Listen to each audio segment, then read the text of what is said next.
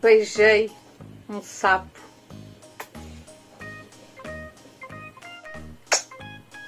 Beijei um sapo, como li numa história, apesar de ter algum medo.